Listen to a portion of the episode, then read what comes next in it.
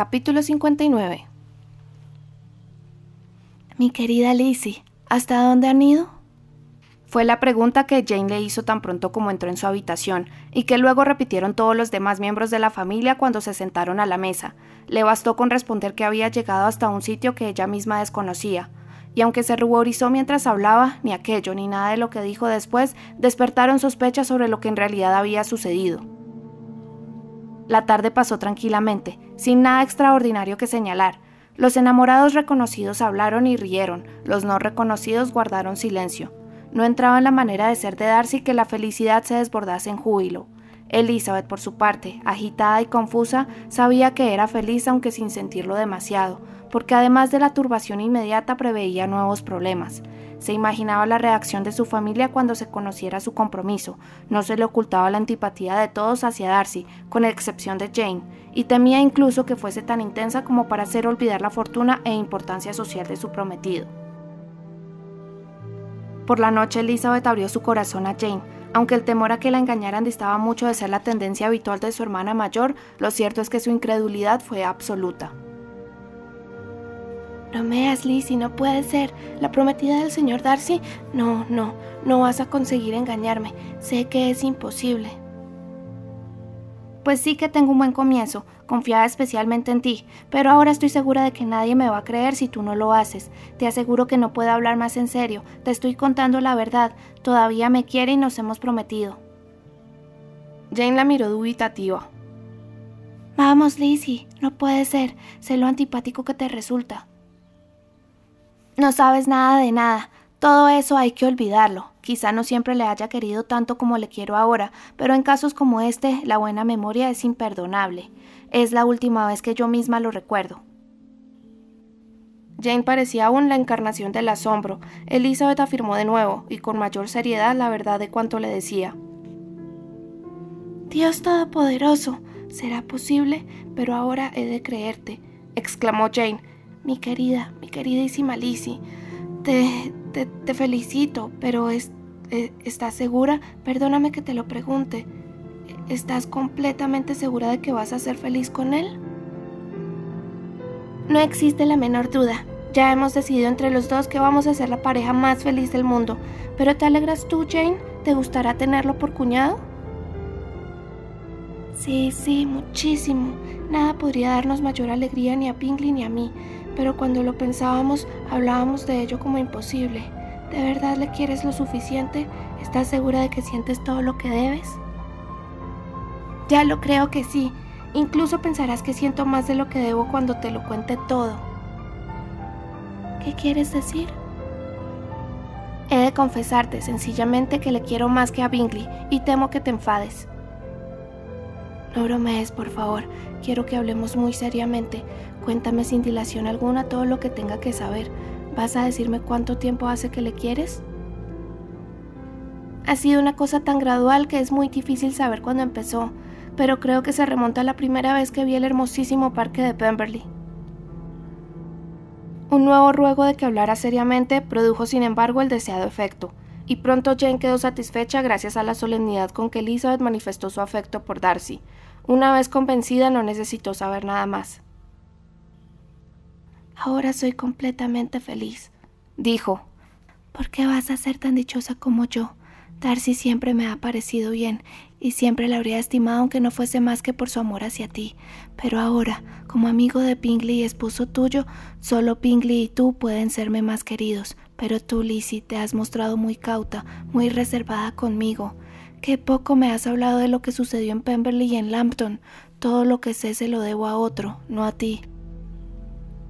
Elizabeth le explicó los motivos de su discreción. No había querido mencionar a Pingley, y la inseguridad de sus propios sentimientos habían hecho igualmente que evitara el nombre de Darcy. Pero ahora ya no quería seguir ocultándole su participación en el matrimonio de Lydia.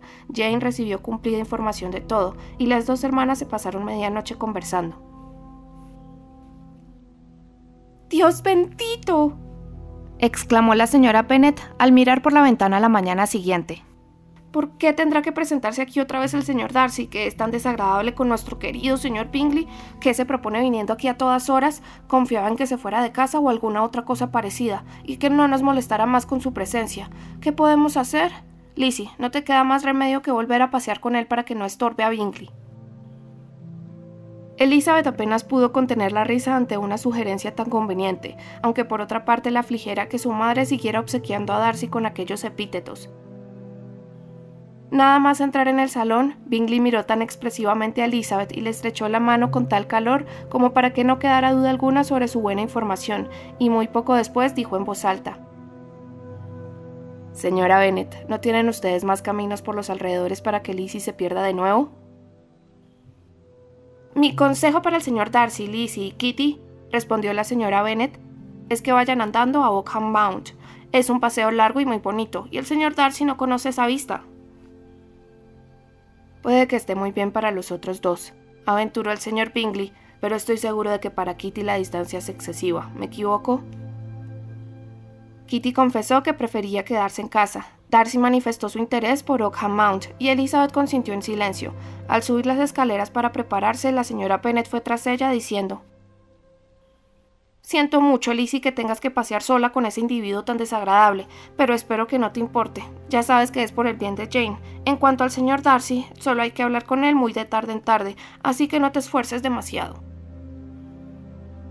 Durante el paseo decidieron que Darcy solicitaría por la tarde el consentimiento del señor Bennet. Elizabeth se reservó la tarea de informar a su madre, ya que no estaba nada segura de su reacción. A veces dudaba de que la fortuna y la alcurnia de su prometido bastaran para contrarrestar la antipatía que le inspiraba, pero tanto si se oponía encarnizadamente como si se declaraba entusiasmada, era seguro que en cualquiera de los dos casos su comportamiento no serviría para acreditar su sensatez, y a Elisa le parecía tan inconveniente que el señor Darcy escuchara sus primeras exclamaciones de alegría como sus primeras muestras de vehemente desaprobación. Por la tarde, poco después de que el señor Bennet se retirase a la biblioteca, a Elizabeth la dominó el nerviosismo al ver cómo el señor Darcy se levantaba y le seguía.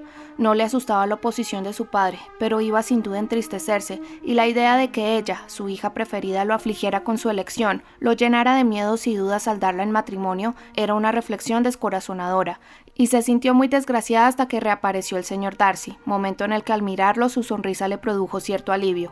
A los pocos minutos su prometido se acercó a la mesa donde estaba sentada con Kitty y fingiendo interesarse por su labor le susurró al oído. Tu padre te espera en la biblioteca. Elizabeth encontró al señor Bennet paseando por la habitación, con expresión seria y preocupada. Lizzie, ¿qué es lo que vas a hacer? ¿Acaso has perdido el juicio? ¿Cómo puedes aceptar a un hombre al que siempre has aborrecido? Cuánto hubiera deseado Elizabeth en aquel momento que sus antiguas opiniones hubieran sido más razonables y su manera de expresarlas más moderada. Se hubiera ahorrado explicaciones y afirmaciones extraordinariamente embarazosas. En aquel momento, sin embargo, resultaban necesarias, y con cierta confusión, Elizabeth tranquilizó a su padre sobre la sinceridad del afecto que sentía por el señor Darcy.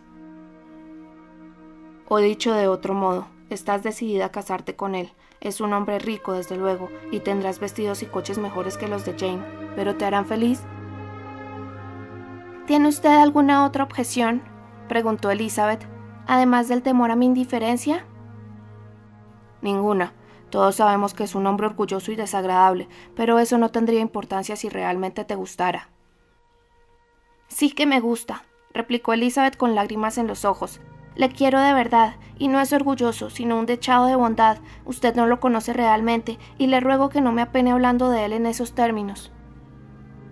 Lizzie, dijo su padre, le he dado mi consentimiento. Es un hombre al que nunca me atrevería a negarle nada que se dignara pedirme, y ahora te lo doy a ti, si estás decidida a casarte con él. Pero mi consejo es que te lo pienses dos veces. Conozco tu manera de ser, Lizzie. Sé que no podrás ser feliz ni vivir en paz contigo misma si no aprecias de verdad a tu esposo, si no le consideras superior. Tu inteligencia y tu agudeza harán que corras grandísimos peligros en un matrimonio desigual. Difícilmente escaparás al descrédito y a la infelicidad. Hija mía, no me causes el dolor de saberte incapaz de respetar al compañero de tu existencia. No sabes lo que te dispones a hacer. Elizabeth, más afectada aún, le respondió con toda la seriedad y solemnidad posibles, y a la larga, solo después de afirmar repetidamente que el señor Darcy era realmente el elegido de su corazón, de explicar el cambio gradual que había sufrido su actitud hacia él, de confesar su absoluta seguridad en que el cariño de Darcy no era obra de un día, sino que había superado la prueba de muchos meses de incertidumbre, y de enumerar con energía todas sus buenas cualidades, disipó la incredulidad de su padre y logró que aprobara su matrimonio. Bien, querida mía, dijo el señor Bennet cuando su hija dejó de hablar. No tengo nada más que decir. Si lo que me cuentas es verdad, el señor Darcy te merece. No te hubiera dejado marchar con alguien menos meritorio. Para completar la impresión favorable, Elizabeth procedió a contarle lo que por iniciativa propia Darcy había hecho en favor de Lidia. El señor Bennet no salía de su asombro. Una tarde de prodigio, sin duda, de manera que Darcy lo hizo todo. Concertó la boda, el dinero, pagó las deudas del novio y le consiguió el nombramiento. Tanto mejor, eso me ahorrará incontables molestias y dinero. Si hubiese sido obra de tu tío, tendría que haberle pagado y lo habría hecho. Pero estos jóvenes locamente enamorados lo hacen todo a su manera. Mañana me ofreceré a saldar la deuda. Él desvariará y vociferará acerca del amor que te tiene, y el asunto quedará zanjado. Luego el señor Bennet recordó la confusión de Elizabeth unos días antes, cuando le leyó la carta del señor Collins y después de reírse de ella durante algún tiempo le permitió finalmente salir, añadiendo, mientras su hija abandonaba la biblioteca. Si aparece algún joven que quiere casarse con Mary o Kitty, mándamelo, porque ahora tengo tiempo libre. A Elizabeth ya se le había quitado un gran peso de encima, y después de media hora de reflexión en su cuarto pudo reunirse con los demás razonablemente serena. Todo estaba aún demasiado reciente para entregarse a la alegría, pero la tarde transcurrió tranquilamente, y ya no había nada importante que temer, y las ventajas de la comodidad y la familiaridad se dejarían sentir con el tiempo. Cuando su madre se retiró a su cuarto por la noche, Elizabeth la siguió para comunicarle la noticia. El efecto de sus palabras fue extraordinario, porque nada más oírlas, la señora Bennet se inmovilizó por completo, incapaz de despegar los labios, y tuvieron que pasar muchos, muchísimos minutos para que llegara a entender lo que oía, aunque en general no fuese reacia a dar crédito a todo lo que supusiera una ventaja para su familia o se presentara en forma de pretendiente para cualquiera de sus hijas. Finalmente empezó a reponerse, a agitarse en el asiento, levantarse, sentarse de nuevo, admirarse y santiguarse. Dios del cielo, Señor, Señor, ¿quién lo iba a decir? El señor Darcy, nunca se me hubiera ocurrido. ¿Es realmente cierto? Ah, mi queridísima Lizzie, qué rica y qué importante vas a ser. Tendrás todas las joyas, todos los coches, todo el dinero para gastos que quieras. Lo de Jane no es nada comparado. Nada en absoluto. Qué contenta estoy, qué feliz soy. Un hombre tan encantador, tan bien parecido, tan alto.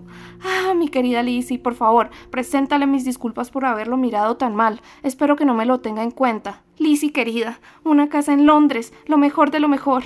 Tres hijas casadas, diez mil libras al año. Ah, señor, ¿qué va a hacer de mí? Me volveré loca de alegría. Aquellas frases bastaban para concluir que la señora Bennet daba su aprobación, y Elizabeth, contenta de que semejantes transportes no llegaran a otros oídos que los suyos, se despidió enseguida. Pero aún no llevaba tres minutos en su cuarto cuando se presentó su madre. Mi queridísima hija, exclamó, no puedo pensar en otra cosa. Diez mil libras al año, y probablemente más. Es como si te casaras con un lord y necesitarás licencia especial. Debes casarte y te casarás con una licencia especial. Pero dime, corazón mío, ¿cuál es el plato preferido del señor Darcy para preparárselo mañana? Aquello era un triste presagio de lo que podía deparar el comportamiento de su madre, por lo que Elizabeth descubrió que pese a disfrutar ya con certeza del afecto del señor Darcy y de haber conseguido el consentimiento de su familia, aún subsistían motivos de zozobra. Al día siguiente, sin embargo, todo transcurrió mucho mejor de lo esperado, porque la señora Penne temía tanto a su futuro yerno que no se atrevió a hablarle, como no fuera para manifestarle su deferencia o para subrayar el respeto que le inspiraban sus opiniones. Elizabeth tuvo la satisfacción de ver que su padre se esforzaba por conocer mejor a Darcy, y el señor Bennet pronto le confesó que su aprecio por él aumentaba de hora en hora.